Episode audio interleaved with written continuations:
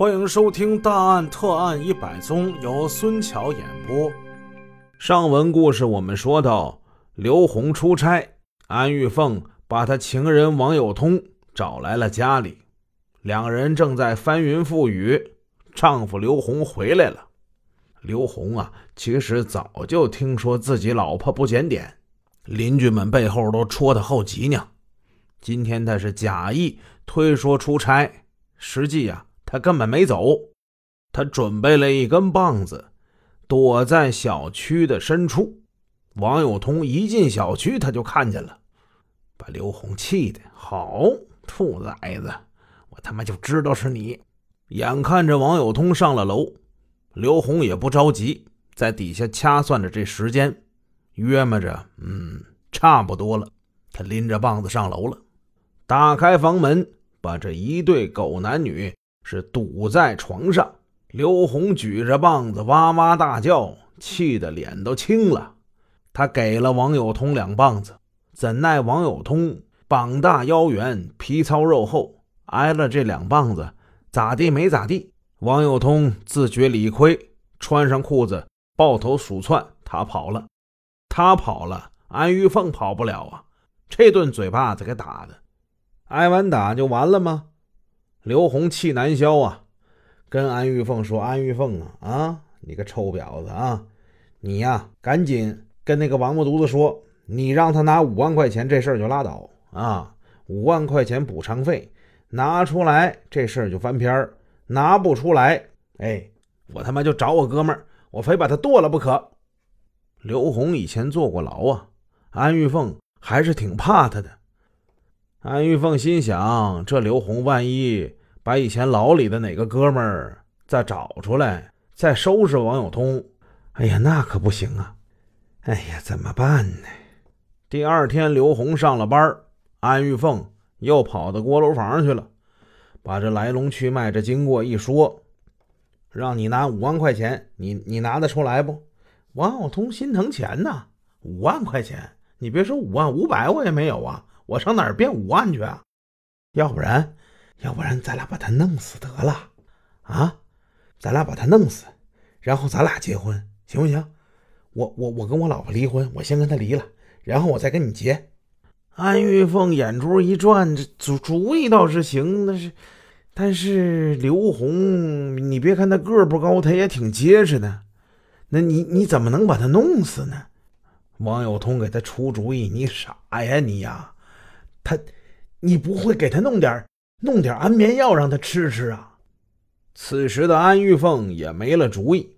头天晚上挨了一顿耳光，她也记恨刘红。好，你打我！哼！安玉凤转头就去药店买了一瓶安眠药，晚上炖鱼。这药可真没少下。刘红晚上下班。他只以为自己女人干了对不起自己的事儿，心中有愧疚，给他炖条鱼吃。他哪想到这鱼里是下了佐料的。吃了鱼，刘红过了一个小时昏睡过去。刘红睡得很死，那药劲儿发作了，是吧？哎，可怜刘红啊，这一觉睡过去就再没醒过来。半夜呢，王有通就来了。就用刘红之前打他那根棍子，把刘红乱棍打死，他算是报了仇了。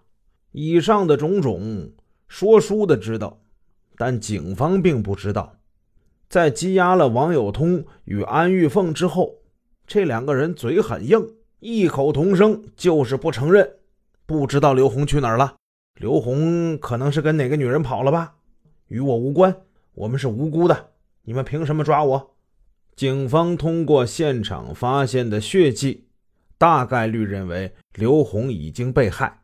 现在就是苦于找不到刘红的尸体究竟在哪儿。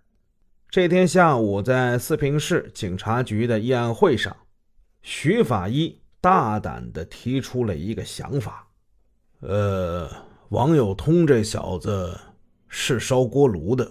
有没有可能，他把被害人的尸体给扔进锅炉里给烧了？一句话是语惊四座。很多人都认为这个分析很有道理啊。锅炉焚尸既隐秘又彻底，王友通他是有这个条件的。支队领导立即派徐法医跟小唐等人再次的勘察锅炉房。徐法医没有直奔锅炉房，他跟小唐等人身着便服，先来一个微服私访。他们到了锅炉房能覆盖的几个小区之中，挨家挨户的串门走访。呃，我们是区冬季供暖指挥部的，呃，咱们来了解一下。这个今年的供暖情况是怎么样的？咱们这个暖气最近热不热呀？哎呀，今年这个供暖太差劲了啊！你说这年年咱老百姓交这个钱，一年不如一年。哎，就有一天还好一点，剩下的冰凉，你摸摸拔凉啊，拔凉啊！哎，你说有一天还行，是哪天还行啊？哪天还行？就就那天呗，就是那天。哎呀妈呀！那天老热了，那天半夜给我热醒了，那暖气片都烫手啊！我的妈呀！那天是正月十五，对，正月十五那天晚上，哎呀，给我热的。徐法医跟小唐意味深长的对视了一眼，这时间上基本对上了。锅炉房有问题，既然确定锅炉房有问题，就查吧。结果这一查。费了劲喽，锅炉房查不出来什么大问题，查了很久，依然是没有什么发现。徐法医望着通红的炉膛，沉思了很久。哎，小唐，你说他们这个炉灰的渣子都放哪儿啊？呃，炉灰渣子啊，肯定不是在屋里，肯定是在外边。咱咱们上外边去找找。俩人走到外边。离开锅炉房能有个二三十米，有一大垃圾堆。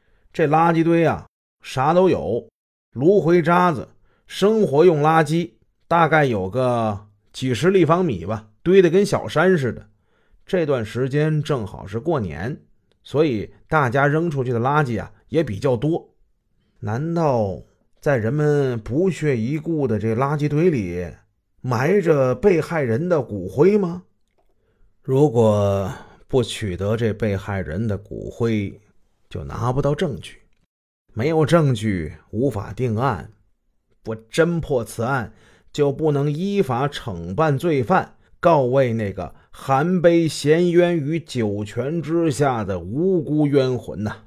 徐法医把牙一咬：“小唐啊，咱们就动手搬山吧，数九隆冬。”冰天雪地，徐法医跟这小唐就用铁锹、筛子筛这些炉灰渣，边筛边俯身仔细去寻找骨灰。大冷天真不容易啊，手脚冻麻了，他们就跑到锅炉房暖一暖，再出来接着干。干的时候累出一身汗，停下的时候北风一吹，浑身冰冷啊。刑警支队的领导。知道这个情况，赶紧又派人来驰援他们。一连干了三天，从这锅炉房的炉灰渣子里边捡出来六十多块疑似骨灰的白色东西。可是这些骨灰呢，都已经是一些残块，在燃烧之后已经失去了生物形态学跟组织学的特征，现在鉴定是十分困难的。但是这些困难依旧是没有难倒我们的徐法医。他到考古队向教授请教，到火葬场向殡仪馆的工人请教，并且在火化场用了牛、马、猪、狗等动物的骨骼进行焚烧试验，然后和人的骨灰进行对比鉴别之后。终于发现，人和各种牲畜骨骼的形状特征，无论在外部结构还是在内部结构上，那都是有很大差异的。不同性别、不同年龄人的骨灰也是不同的。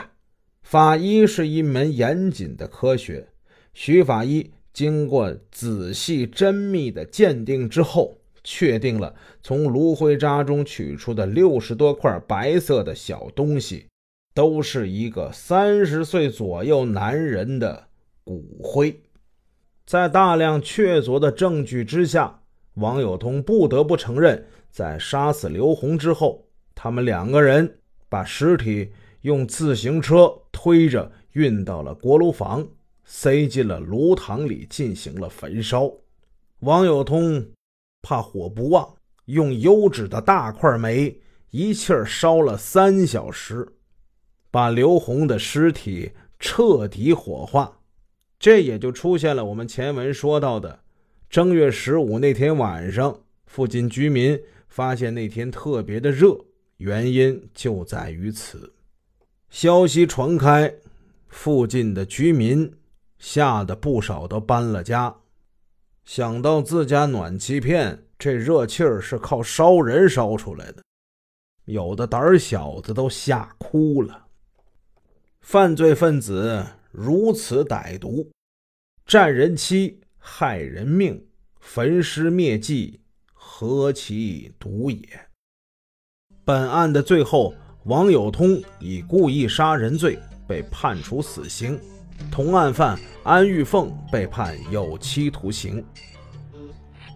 以上就是我们焚尸炉这个故事的所有的内容。明天开始，咱们又要讲新的故事了。如果大家喜欢我的故事，欢迎订阅，感谢感谢。